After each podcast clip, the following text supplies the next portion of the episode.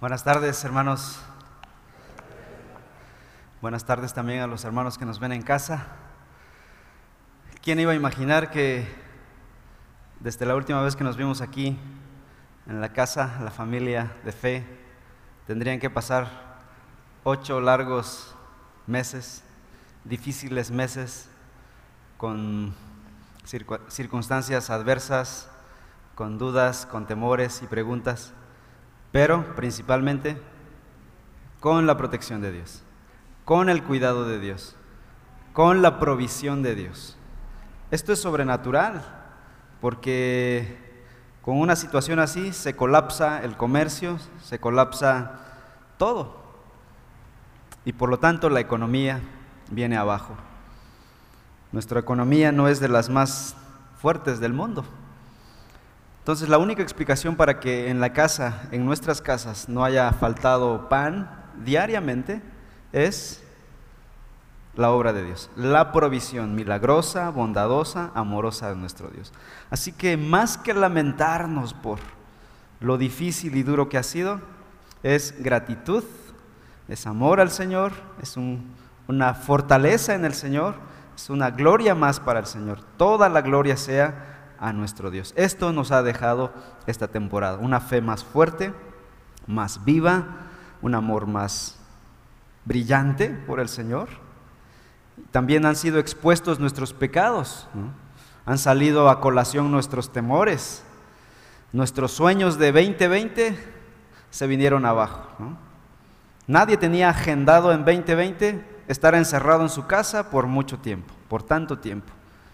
Teníamos planes, sueños, anhelos, pero los del Señor son mejores que los nuestros. Así que toda la gloria sea a nuestro Señor. Amén.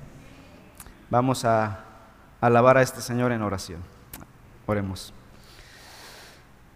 Padre Celestial, venimos delante de ti como un pueblo débil, frágil, quizá con tristezas en nuestro corazón por pérdidas que hemos tenido este tiempo, también con frustración quizá en el corazón porque sueños y planes no se cumplieron al pie de la letra, quizá con dudas y temores, con debilidad, con fragilidad, con preguntas hacia el futuro.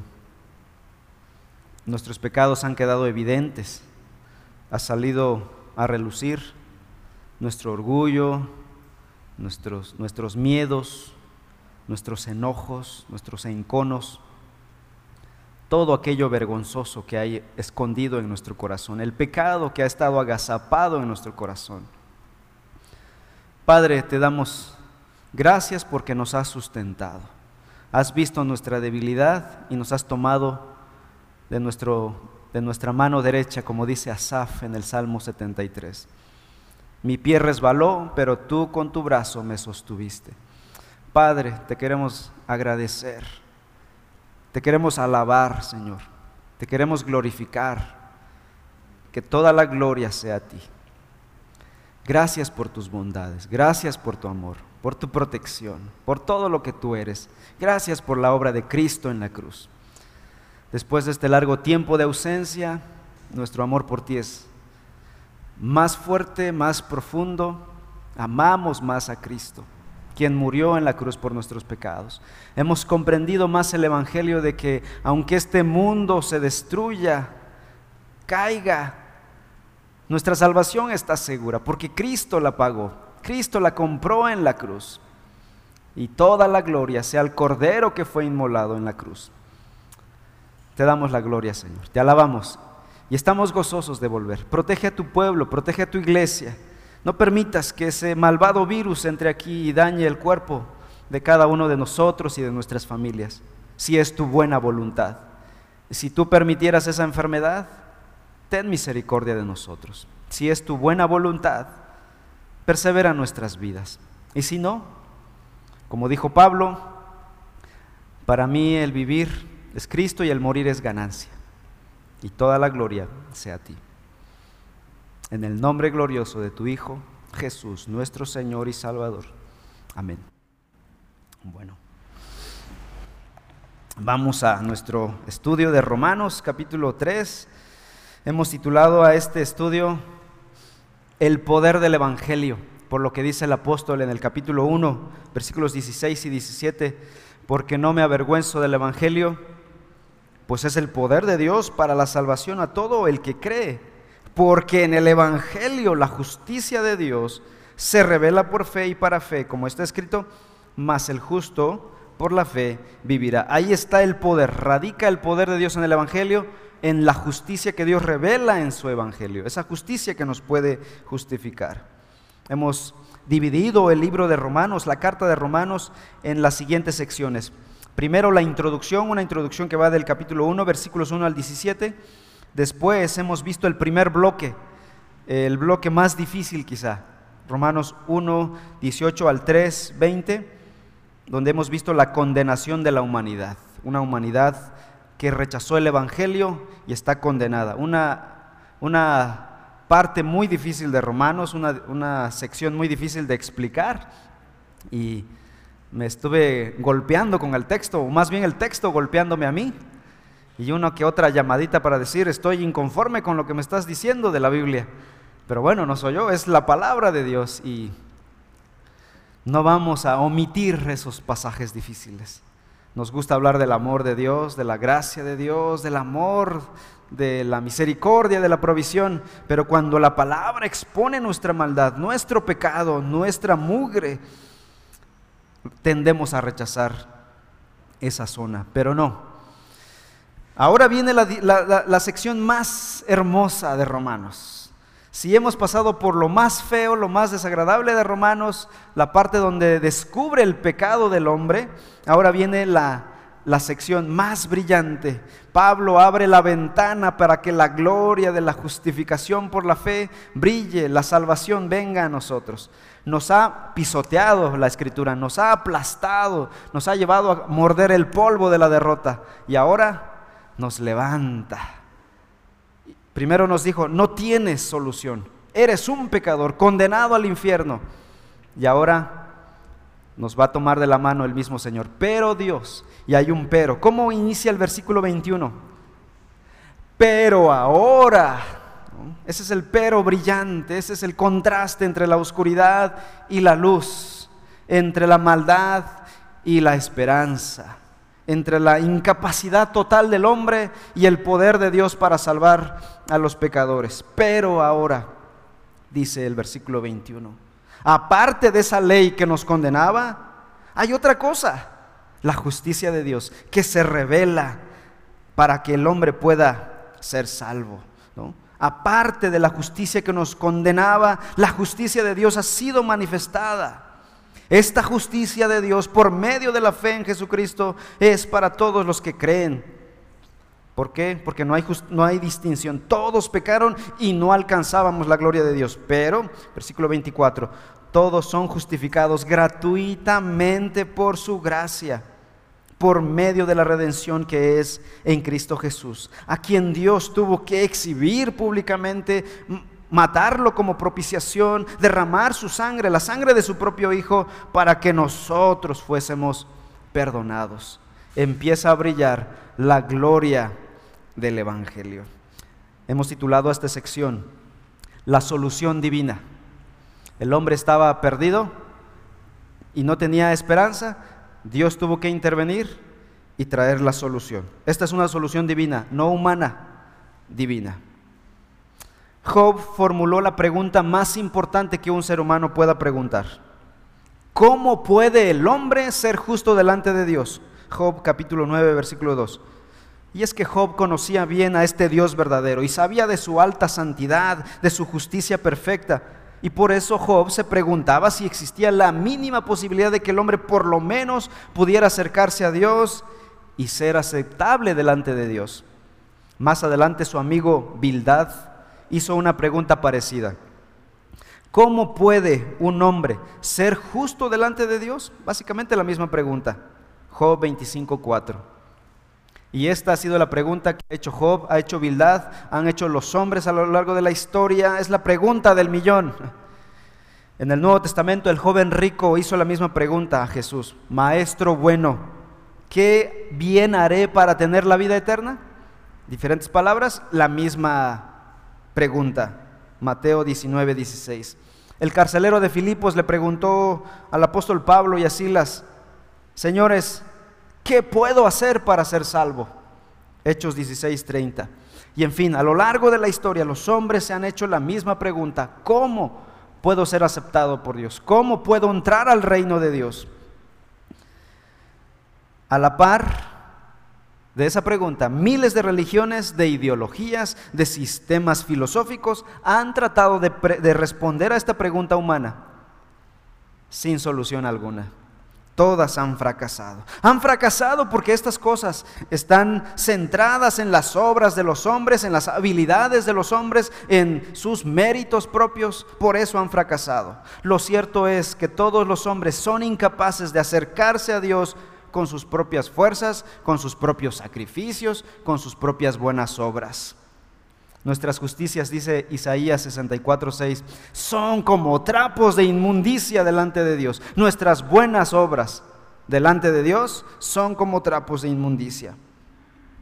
El único medio de salvación, desde Adán hasta el presente y hasta que el Señor venga y consume la historia, ha sido la solución que Dios ha instituido, la solución divina, lo que hoy estaremos viendo. La fe como respuesta a la gracia, a la oferta de Dios, a la obra de Cristo en la cruz. El tema de la justicia es un tema complejo. Hablar de justicia es difícil. Y luego cuando mezcla el apóstol Pablo el término justicia con propiciación y dices propiciación, justicia, tendría yo que ser abogado, ¿no? Para entender eh, justicia, tendría yo que ser teólogo para hablar de la propiciación. Soy un simple mortal. Y uno dice, ¿qué está tratando de decir el apóstol? Bueno, estos términos deben llegar a ser familiares para nosotros los cristianos. Justicia, vamos a definir justicia y propiciación en esta tarde. Espero no cansarlos, no aburrirlos, pero es parte importante entender hay traductores que han fracasado y han colapsado y se han dado por vencidos, de tal manera que quitan la palabra propiciación de la Biblia para que la gente lo entienda. Saben, están sacrificando algo muy importante. Tenemos que entender estos términos para entender nuestra salvación. Uno de los temas más importantes y reiterados en la carta a los romanos es el término justicia. La familia de palabras de justicia, justificación, sus, sus verbos, sus adjetivos. Esa familia ocurre aproximadamente 60 veces en una carta de 16 capítulos. Eso significa que es una palabra muy importante. Si alguien te escribe una cartita chiquita con 20 veces la palabra amor, ¿qué significa eso? Que es muy importante, que te ama de a de veras. Ojalá no te escriban odio en una cartita pequeña con 20 veces la palabra odio. Preferimos la palabra amor, pero significa que es una palabra muy importante. Lo que está pasando en Romanos es que la palabra justicia y su familia de terminología es muy importante. Así que tenemos que entender justicia y sus derivados para poder comprender el mensaje de la carta de Romanos. Nuestro pasaje, el que acabamos de leer, es uno de los muchos pasajes que hablan de esta justicia de Dios. En la carta a los romanos se, muestra se muestran dos caras de esta justicia, para tratar de comprender qué es justicia.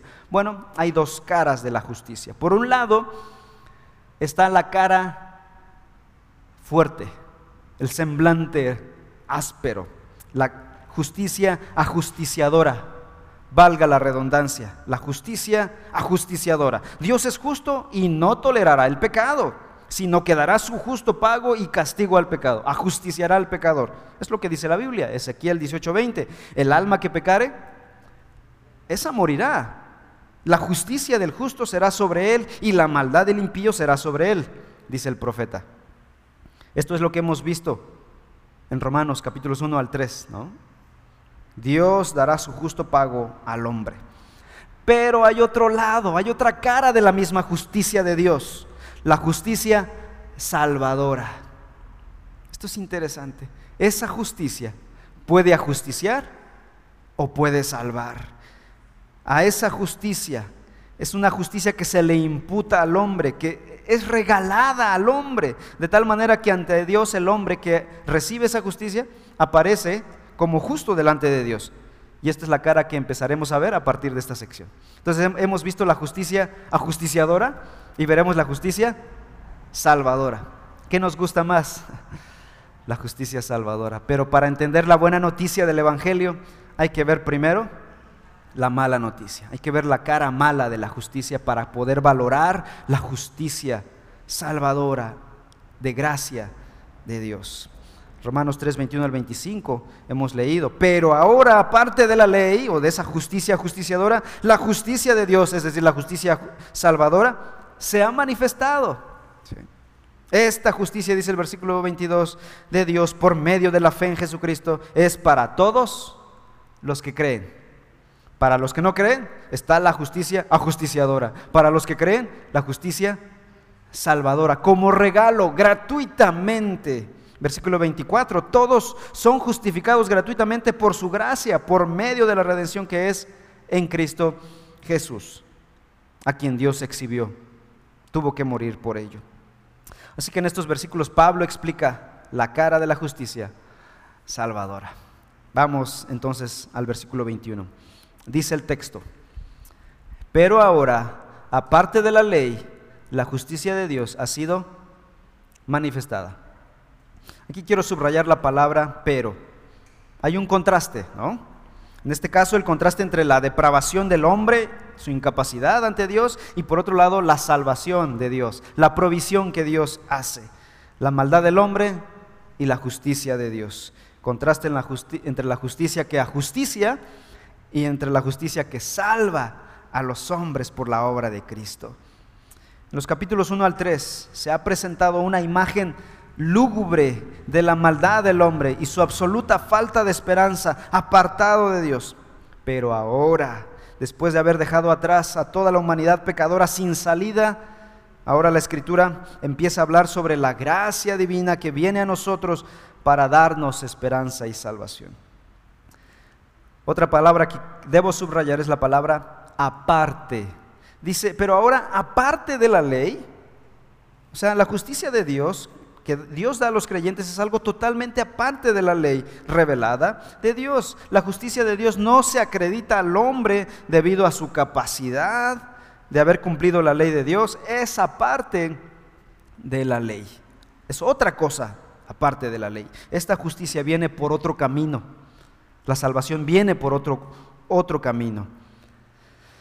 Ustedes han escuchado el término judaizantes. En, el Nuevo Testamento narra esta experiencia desagradable en la iglesia primitiva que algunos fariseos, judíos, especialmente fariseos, se convirtieron a Cristo, creyeron en Cristo y se convirtieron en cristianos. Pero un error que cometieron ellos fue que no quisieron dejar algunos preceptos de la ley, tales como eh, la circuncisión, y la obediencia al día de reposo especialmente. Estas dos cosas. Y querían que su fe en Cristo se sumara a circuncisión más día de reposo, igual a salvación.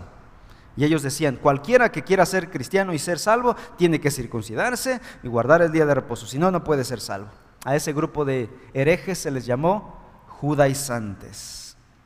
De vez en cuando aparece uno que otro grupo en toma fuerza y desaparecen. Toma fuerza y desaparece. Les gusta la circuncisión, les gusta el Shabbat, les gusta la cuestión hebrea, el idioma, ¿no? Les gusta decir Shabbat Shalom, ¿no? Y cositas así, usar la kippah y los colores israelitas, ¿no? Pero el evangelio es solo evangelio, decían los reformadores. En este pasaje se aclara que si hemos de ser declarados justos delante de Dios, no será porque hemos guardado la ley. Es aparte de la ley, dice Pablo. Aparte de la ley se ha revelado otra cosa, la justicia de Dios, que es adquirida solo por fe. Vayamos a Gálatas capítulo 2. Gálatas capítulo 2, versículo 16, por favor. Donde dice, el hombre no es justificado por las obras de la ley sino mediante la fe en Cristo Jesús. También nosotros hemos creído en Cristo Jesús para que seamos justificados por la fe en Cristo y no por las obras de la ley. Es lo que Pablo. Gálatas es una carta de Pablo en respuesta al movimiento judaizante. Y dice, hemos sido justificados por, por la fe en Cristo y no por las obras de la ley. Pablo diría en Romanos, aparte de la ley, puesto que por las obras de la ley nadie será justificado. Ahora ahí mismo en Gálatas capítulo 5, versículo 6. Porque en Cristo Jesús ni la circuncisión ni la incircuncisión significa nada. ¿Qué es lo que significa? Sino la fe que obra por amor. Así que Pablo ha dicho, aparte de la ley se ha manifestado la justicia de Dios. Regresemos a Romanos capítulo 3. Ahora leamos en Romanos 3, 28. Concluimos que el hombre es justificado por qué cosa? Por la fe, aparte de las obras de la ley. Bueno, estos pasajes entonces enseñan que nunca se puede llegar a ser justo delante de Dios por medio del esfuerzo humano. Sigamos leyendo nuestro pasaje en Romanos 3, 21. Dice que esta justicia de Dios ha sido manifestada, confirmada por la ley y los profetas. Es decir, esta justicia fue manifestada en el Antiguo Testamento. Para la iglesia primitiva, ley y profetas era una referencia para lo que nosotros hoy conocemos como el Antiguo Testamento. La, la ley representa el Pentateuco, los profetas el resto de los libros. Y con esas dos palabritas englobaban todas las escrituras del Antiguo Testamento. Está diciendo Pablo, esto ha sido desde el Antiguo Testamento, no es algo nuevo, no es algo que Pablo está inventando. No está hablando algo acerca de algo nuevo, una clase de justicia que se acaba de revelar, sino que es la que siempre ha revelado Dios desde el Antiguo Testamento. Estas escrituras revelaban dos cosas. Primero, que la justicia de Dios es perfecta. Segundo, que los hombres somos imperfectos. Dios y su justicia son perfectos, y nosotros somos imperfectos. Por lo tanto, los hombres son incapaces de alcanzar esa justicia perfecta por sus propias buenas obras. Es decir, un poquito de sentido común, si su justicia es perfecta, yo soy imperfecto, ¿cuál sería la conclusión normal? Que es imposible. Ese sentido común ha faltado en el hombre caído.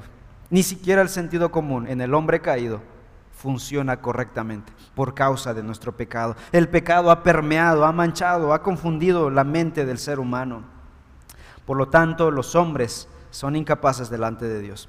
¿Por qué se confundieron los judíos y creyeron que la salvación podía lograrse por circuncidarse, guardar los mandamientos, el día de reposo y todos los preceptos de la ley y los más preceptos que le inventaron los rabinos a la ley de Dios? El problema no fue la ley, el problema fue su interpretación de la ley.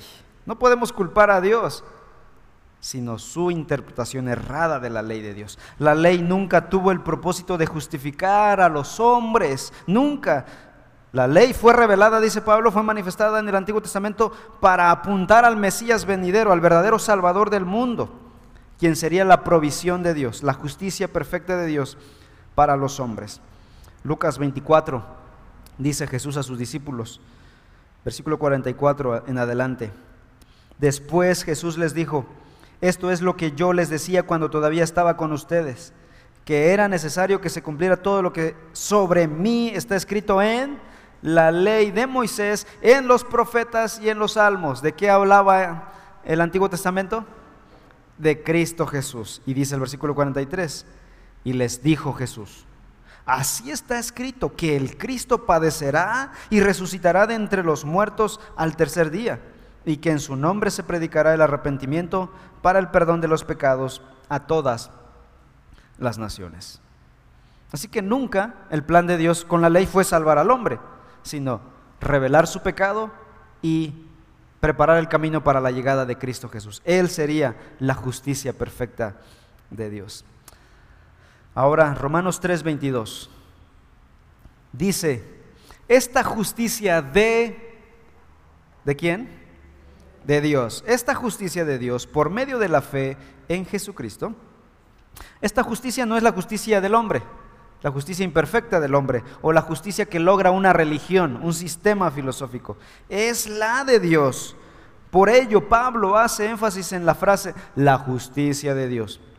Esa justicia absoluta, perfecta. Es una justicia que está muy por encima de la capacidad del hombre, de la justicia que el hombre pueda tener.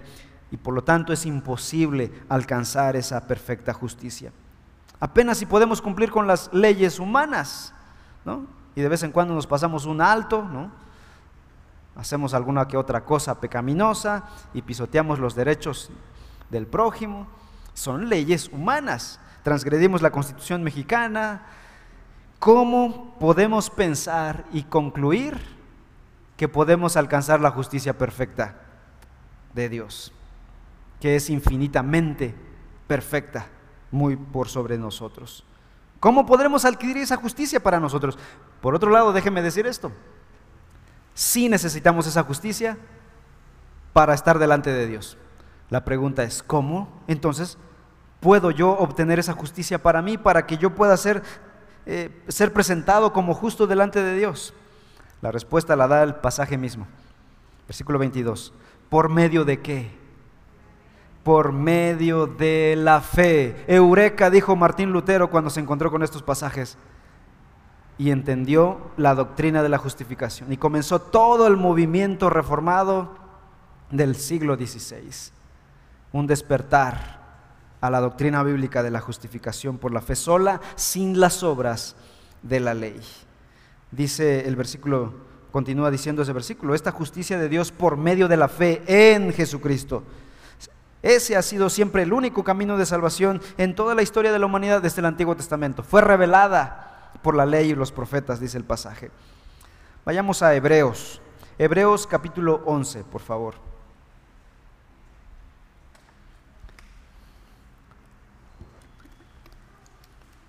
Hebreos 11 nos muestra que todos los creyentes y santos del Antiguo Testamento fueron salvos por, por fe. Vamos al, al, pasaje y vean lo que dice, por ejemplo, el versículo 4. Por la fe, Abel. Por la ley, Abel no, por la fe, Abel ofreció a Dios un mejor sacrificio que Caín, es decir, él confiaba en Dios, sabía cómo acercarse a Dios correctamente. Versículo 8. Por la fe, Abraham, al ser llamado, obedeció. ¿Por qué? ¿Por la ley? ¿Por cumplir una ley? Por la fe. Versículo 23. Alguien dirá, bueno, hasta ahí no, no se había revelado la ley. Esto vino con Moisés. Ah, bueno, versículo 23 por la fe, Moisés, ahora vean lo que hizo Moisés, versículo 26, consideró como mayores riquezas el oprobio de Cristo que los tesoros de Egipto, porque tenían la mirada puesta en la recompensa. ¿Por? ¿Por la ley? Por fe. Estamos hablando de los santos del Antiguo Testamento, no estamos hablando de los cristianos del Nuevo Testamento. ¿Cómo fueron salvos estos santos del Antiguo Testamento? Por fe. Versículo 12, perdón, capítulo 12, Hebreos 12, versículo 2, haciendo referencia a estos santos, puestos los ojos en Jesús, el autor y consumador de la fe. Y el llamado es ahora nosotros, dice el apóstol, el, el escritor de Hebreos, teniendo en derredor nuestro tan grande nube de testigos que Pongamos la fe en el Señor como los santos del Antiguo Testamento. Hermanos, una persona es salvada por medio de la fe en Jesucristo solamente sin depender de ninguna otra cosa. Romanos 4:5 lo dice, pero al que cree en aquel que justifica al impío, su fe le es contada por justicia. En el capítulo 5, Romanos 5.1, por tanto, habiendo sido justificados por la fe, tenemos paz para con Dios por medio de nuestro Señor Jesucristo. Con, con razón los reformadores dijeron, sola fide, solo por fe, solo por medio de la fe. Ahora, también a lo largo de la historia, al simplificar la teología de la justificación por la fe, ha surgido una contraparte y se ha enseñado que esta es una doctrina errónea. Eh, una teología ha dicho que, ¿cómo es posible que solamente con fe puede ser salvo y librar el infierno y llegar al cielo? Dicen los teólogos católicos, eso es una teología de bolsillo. Ah, bueno, es que no se ve el cuadro completo. Existe también una fe falsa. Existe una fe falsa, incluso una fe falsa ejercida en el nombre de Cristo. Vean lo que dice Juan 8:31. Juan 8:31 dice, entonces Jesús decía a los judíos que habían creído en él. Estos habían creído falsamente. ¿eh? Era una fe no bíblica. Si ustedes permanecen en mi palabra, verdaderamente son mis discípulos. La fe verdadera se manifiesta en la obediencia a la palabra, mientras que la fe falsa queda evidenciada al no obedecer la palabra. Santiago 2.17 dice, así también la fe por sí misma, si no tiene evidencia, obras, etcétera, está muerta. O sea, es una fe en Cristo, pero se evidencia en el fruto, en una vida transformada. Santiago otra vez, capítulo 1, Santiago 1.22. Sean hacedores de la palabra y no solamente oidores que se engañan a sí mismos. No puedo decir, yo creo en Dios. No, no, no tengo compromiso con la Biblia, no leo la Biblia, no, no tengo una iglesia local, no tengo compromiso con una iglesia, no me someto a un liderazgo, pero creo en Cristo Jesús. Mi fe está puesta, puesta en Dios. Yo y Dios. Estoy mal con todos, pero yo y Dios. Yo estoy bien con Dios y no importa lo demás. ¿no? Es una fe falsa. Una fe falsa puede ser una fe puesta en las buenas obras, ¿no? Hago buenas obras en los rituales, ¿no? Yo este, hago esto, hago aquello, tengo la Biblia abierta en mi, en, mi mesa, ¿no? Para bendecir mi casa. Nunca la leo, pero está abierta, ¿no? Una fe en una experiencia religiosa, un día sentí como chispas en mi cuerpo, caí al piso, lloré y, y, su fe está puesta en ese evento. Yo lo experimenté, yo lo sentí. No está puesta en Jesús, está puesta en, el, en la experiencia. Una fe en sus propios méritos, no, pues yo ofrendo. No estoy hablando en contra de la ofrenda, en su momento ya hemos hablado acerca de la fidelidad, es una muestra de la fidelidad del creyente, de la madurez del creyente, del compromiso del creyente para su iglesia local. Pero no puedes confiar en ella para tu salvación, es una evidencia de salvación, no un motivo para ser salvos.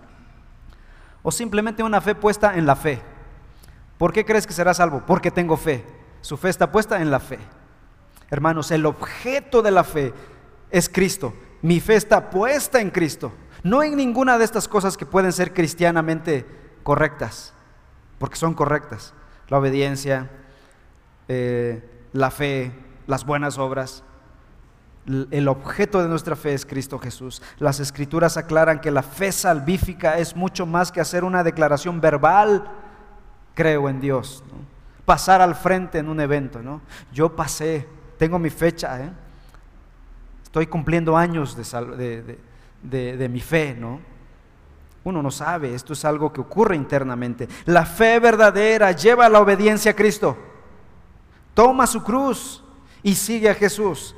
La fe verdadera se despide de sus viejos hábitos de vida. Se convierte en un siervo por amor de Cristo Jesús. La fe falsa es fácil de profesar por cualquier persona. Aún los demonios creen, dice Santiago 2.19. ¿Tú crees en Dios, que Dios es uno? Haces bien, pero también los demonios creen y tiemblan. Y no por eso son salvos los demonios, van al infierno. Una fe salvífica consiste en una entrega, sumisión total al Señor Jesucristo, que es visible en nuestra vida diaria. Sigue diciendo el 3.22, Romanos 3.22, esta justicia de Dios por medio de la fe en Jesucristo. ¿Por qué en Jesucristo? Porque Él es el objeto de la fe. ¿Se lo ganó? ¿Lo merece? ¿No hay alguien más? ¿No hay alguien mejor que Él? Porque Jesucristo es la encarnación misma de la justicia de Dios y por ello Él puede impartir justicia a quienes confían en Él. Él es el único autorizado para impartir justicia, nadie más. Si hay un alto hombre, un jerarca, un clérigo, un líder que te pueda decir, yo te puedo justificar, error, mentira, engaño.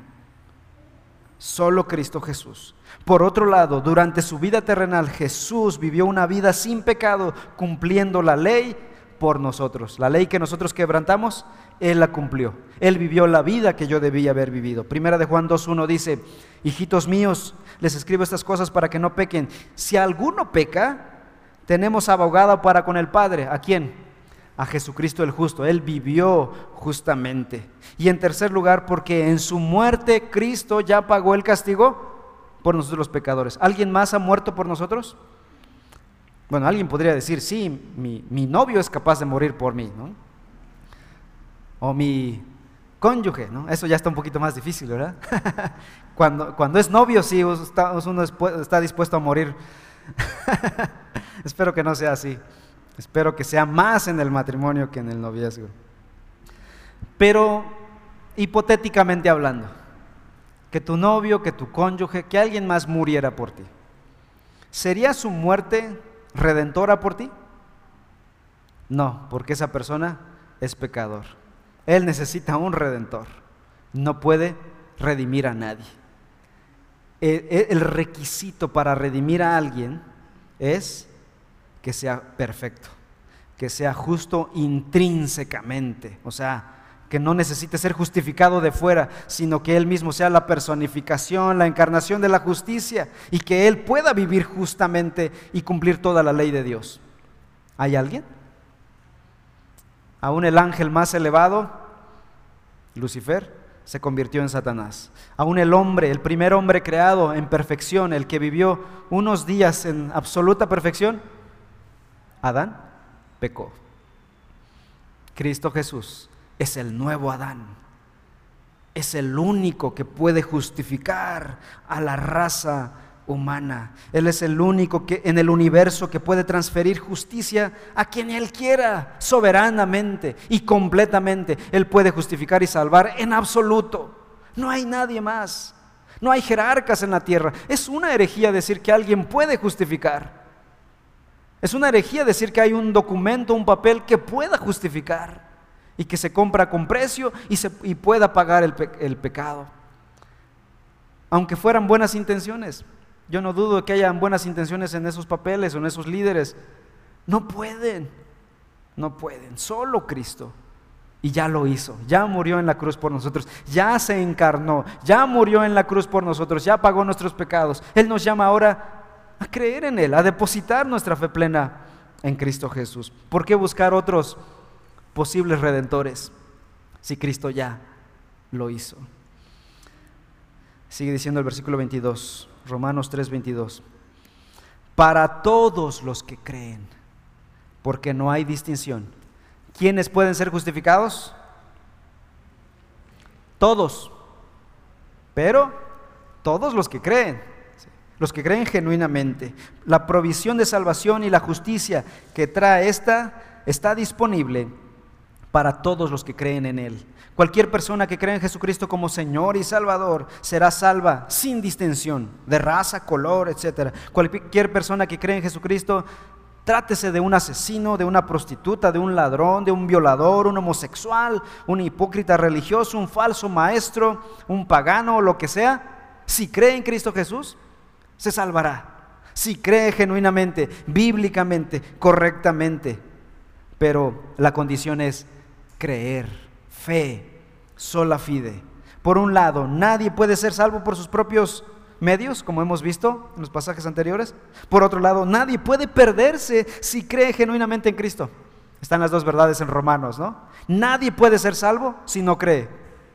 Por otro lado, nadie puede perderse si cree en Cristo Jesús. Amén. Versículos 23 y 24. Voy a agarrar velocidad porque cuando un predicador toma la palabra, ¿verdad? Se hace dueño del micrófono. Dice el versículos los versículos 23 al 24, por cuanto todos pecaron y no alcanzan la gloria de Dios, todos son justificados gratuitamente por su gracia. El versículo 23, interesante, dice que todos pecaron y por lo tanto no alcanzan la gloria de Dios. El versículo 24 dice, todos son justificados gratuitamente por su gracia, lo que acabamos de decir. Así como todos los que han pecado, sí y sí, serán condenados, asimismo todos los que creen en Cristo genuinamente serán justificados, serán salvos. Si has creído en Cristo, mi querido hermano, mi querido amigo, has sido salvo. Eres salvo, ya estás seguro. Tu salvación es segura hoy y para siempre, si has creído en Cristo Jesús. Y esa fe verdadera se va a corroborar con el paso del tiempo. Es decir, el tiempo dirá si tu fe era verdadera. Alguien me dice, ¿cómo puedo estar seguro si soy salvo? Bueno, te puedo decir dos cosas. Una, que hoy estás creyendo en Cristo Jesús. Y la otra es que mañana, el próximo año, en 10 años, en 20 años, hasta que mueras, seguirás creyendo en Cristo Jesús. Si una de las dos cosas no se evidencia, no era fe verdadera. Es decir, hoy puedes estar creyendo y te puedo decir eres creyente. Pero si en 10 años o el próximo mes ya no, eso está mostrando que era una fe falsa, no era la fe verdadera. Todos. Así que es seguro que los incrédulos irán al infierno, asimismo es seguro que los que creen irán a la presencia del Señor. Versículo 24, todos son justificados gratuitamente. Justificados. La justificación es la declaración de Dios de que el individuo es justo. Es decir, esto es una declaración meramente legal, la declaración de que todas las demandas de la ley de Dios han quedado satisfechas en beneficio del pecador que cree por medio de la obra de Cristo. La justificación es una cuestión de carácter puramente legal, judicial, en la que tu estatus cambia de condenado a justificado. ¿Sí me siguen hasta aquí? Es una cuestión meramente legal, es decir, no es como la santificación. La santificación es una, una, cuestión completamente interna, personal, existencial, es decir, tu persona es transformada día a día. La justificación no, es solo una declaración externa de que Dios te declara justo o condenado. ¿Eres condenado o eres justificado? La justificación será un tema que hablará Pablo en Romanos capítulo 6 en adelante. Ojalá sigan viniendo y tengamos vidas para cuando lleguemos a, esa, a, esos capítulos, a la velocidad a la que vamos. Antes de creer, el estatus del hombre era condenado. Yo me imagino es como una, ante la presencia de Dios, imagínense que hubiera ahí un, un letrero electrónico enorme, pantallas con tu nombre y tu estatus, ¿no? Ahí en los cielos, ¿no? El cómputo de Dios para toda la humanidad.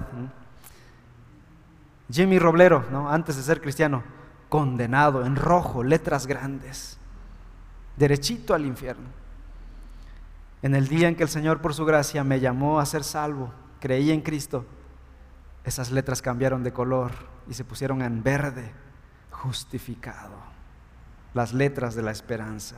Es un estatus que cambia. Y a partir de ese momento de la declaración legal de Dios, mi cuestión existencial empezó a recibir una transformación. El Espíritu empezó a operar santificación. Es decir, hay diferencia entre la justificación y la santificación, pero ambas están amalgamadas. ¿Cuándo inicia la santificación? Cuando eres declarado justo. No inicia la santificación si no eres declarado justo. Así operan ambas realidades. En la justificación Dios imputa la justicia de Cristo, perfecta, santa, al pecador que ha creído en Cristo y éste es declarado justo de inmediato en el momento en que cree en Cristo Jesús. Es lo que dice el versículo 24, todos son justificados gratuitamente por su gracia, por medio de la fe en Jesucristo. No debido a cualquier cosa buena que haya en la persona, por su gracia. Por definición, gracia es gratis, ¿no? De ahí viene gratis. Un regalo es gratuito, ¿no? No tienes que pagar nada. Si alguien te dice, traje un regalo, pero por lo menos dame cinco pesos para regresarme en el autobús, ¿no? ya no es regalo, ¿no? Ya, ya costó un peso, ¿no? Barato, pero ya no es gracia. Es más grande, el más grande de todos los regalos que Dios nos ha dado a nosotros ha sido la salvación por medio de su Hijo Jesucristo. Para nosotros la salvación es gratis, pero para Dios la salvación de los hombres no fue gratis, tuvo un costo. la muerte de su Hijo Jesucristo. Es decir, la salvación sí tuvo un precio, pero a nosotros no nos costó nada, nos llegó de a gratis. Así que no es una teología de bolsillo cuando lo ves en el cuadro completo y dices, esto es más profundo de lo que puedo ver a la luz del Evangelio. Versículo 24 dice, por medio de la redención que es en Cristo Jesús. Pasa a hablar de esa obra de Cristo Jesús. La palabra redención. Ahora ya, para complicar más las cosas, ¿no? Hemos hablado de justicia, de este, propiciación, de redención. La redención se empleaba comúnmente para referirse al pago de un rescate. Esto era término común en la antigüedad. Alguien iba al mercado de esclavos y sacaba su dinero y pagaba el costo de un esclavo. Obviamente para esclavizarlo otra vez, ¿no? Para comprarlo como su trabajador, su esclavo. Pero en este caso, hipotéticamente, Cristo viene, saca su dinero, que es el, pago del costo, que es con su propia vida, su propia sangre, dice aquí, y paga el pago del rescate del esclavo y le dice, eres libre, eres libre completamente. ¿Quiénes eran los esclavos? Respuesta, la humanidad. Romanos 3.9 dice, entonces que somos nosotros mejores que ellos, hablando de los judíos sobre los gentiles, en ninguna manera, porque ya hemos denunciado que tanto judíos como griegos están todos bajo pecado. Y estar bajo pecado es lo siguiente, Romanos 6.17, ustedes eran esclavos del pecado. ¿Se acuerdan cuando analizamos ese versículo 9? ¿Qué significa estar bajo pecado? La palabra griega bajo, jupo, significa estar bajo el dominio del pecado, bajo el poder del pecado, bajo la esclavitud del pecado. ¿Cuál es el rescate? ¿Cuál es el pago? Marcos 10:45. Para pagar el pago de estos esclavos, ¿cuál es el pago? Marcos 10:45 dice, porque ni aún el Hijo del Hombre vino para ser servido, sino para servir y dar y para dar su vida en rescate o pago por el rescate de muchos. ¿Quién es el pago? Cristo Jesús, su vida misma. Liberación y salvación de qué? ¿De qué éramos esclavos? ¿De qué nos libertó? De la condenación, del pecado y del poder del pecado que nos aleja de Dios, que nos condena. Romanos 3:23, todos pecaron y no alcanzan la gloria de Dios. Me gusta como lo dice ahí Reina Valera, y están destituidos de la gloria de Dios. Éramos esclavos del pecado, condenados al infierno, alejados de Dios. Así que Cristo dio su vida en rescate por muchos.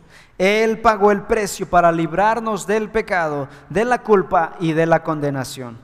Es por esto que Dios ahora, gratuitamente por su gracia, justifica al impío. O sea, gratis y no gratis. Gratis para nosotros, no gratis para Dios. Para Él tuvo un alto costo, dar la vida de su propio Hijo, su Hijo perfecto.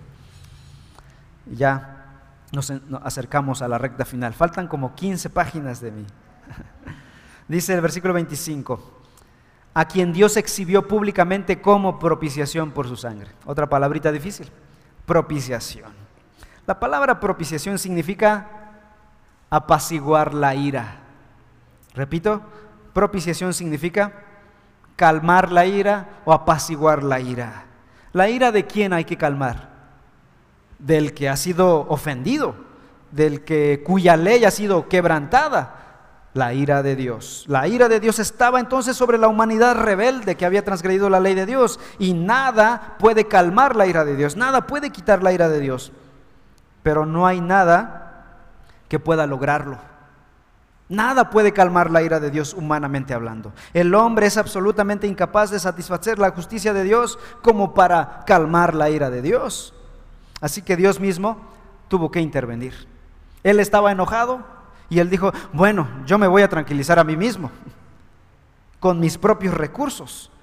Envió a Jesucristo. Dice, Jesucristo se dio a sí mismo en rescate por todos. Primera de Timoteo 2.6. Cristo aplacó la ira de Dios. Él es nuestra propiciación. Él es el aplacador de la ira de Dios. Por eso Pablo dice, Él es nuestra propiciación. Propiciación viene de la palabra propiciatorio, ¿no? ¿Se acuerdan de esa palabra en el Antiguo Testamento? El propiciatorio era una tapa que cubría el arca del pacto. En el Antiguo Testamento se encontraba en el lugar santísimo y ahí el sumo sacerdote una vez al año tomaba sangre y derramaba sangre sobre el propiciatorio el día de la expiación para pagar el pecado de los hombres. Esto era un símbolo que representaba al verdadero propiciatorio. ¿Quién? Cristo quien moriría por nuestros pecados. El propiciatorio apuntaba a Cristo, la verdadera propiciación. Dice que Dios exhibió públicamente a Cristo como propiciación por su sangre. Su sangre se refiere a su muerte en la cruz del Calvario. El sacrificio del Antiguo Testamento no tenía poder, hermano, para pagar nuestro pecado. Así que Cristo, el verdadero sacrificio, sí, paga nuestros pecados. Los únicos que son justificados por la muerte de Cristo son los que vienen a Él por medio de la fe. Conclusión. En 1759 un hombre llamado William Cooper, de 28 años, colapsó mentalmente. Es que había tratado de suicidarse en varias ocasiones y finalmente colapsó. Fue llevado a un hospital, él pensaba que estaba maldito y no tenía esperanza y quiso quitarse la vida. Pero después de haber, sido llevado a un hospital, fue llevado después a un asilo. Seis meses después de su estadía en el asilo, Cooper encontró una Biblia en el jardín del asilo. Abrió la Biblia, leyó Juan capítulo 11, la resurrección de Lázaro, y después Romanos capítulo 3, versículos 24 y 25. Nuestro pasaje de hoy que dice, todos son justificados gratuitamente por su gracia por medio de la redención que es en Cristo Jesús, a quien Dios exhibió públicamente como propiciación por su sangre a través de la fe. Este joven desesperado, angustiado, lleno de vicios leyó la Biblia, leyó este pasaje, después de tres intentos de suicidio, este momento cambió su vida. Tiempo después él diría lo siguiente, en ese momento yo recibí la fuerza para creer y toda la luz del sol de la justicia brilló sobre mí. Vi lo suficiente que era la expiación de Cristo Jesús por mí, mi perdón sellado con su sangre y toda la plenitud y la totalidad de su justificación. En ese momento creí, recibí el Evangelio y fui perdonado, fui salvo. Un tiempo después, en 1765, Cooper dejó el asilo, no solo sano físicamente, sino salvo espiritualmente. Y este hombre salió para dedicarse al ministerio se dedicó a la composición de himnos y muchos de los himnos que se cantan hasta el día de hoy fueron compuestos por el famoso compositor William Cowper. Así ha ocurrido una otra vez en la historia, hermanos. Esta carta a los romanos, este pasaje, ha despertado el alma de muchos hombres, muchos angustiados como Agustín de Hipona en Milán, como Lutero en Wittenberg, Alemania, como Wesley en Inglaterra. Y yo quisiera que fuera lo mismo en Córdoba para ti y para mí. Estábamos destituidos de la gloria de Dios, pero ahora por la redención en Cristo Jesús podemos decir, he creído, he sido justificado delante del Padre. Soy ahora su hijo y no su enemigo. ¿Podemos leer Romanos 3, 24 y 25 juntos? Dice la palabra del Señor así, justificados gratuitamente por su gracia, por medio de la redención que es en Cristo Jesús, a quien Dios exhibió públicamente como propiciación por su sangre a través de la fe. Cree en Cristo Jesús, nuestro único redentor. Oremos. Padre Celestial, gracias por haber implementado un camino, una solución divina. No teníamos ninguna. Los hombres éramos incapaces, somos incapaces, de ser salvos.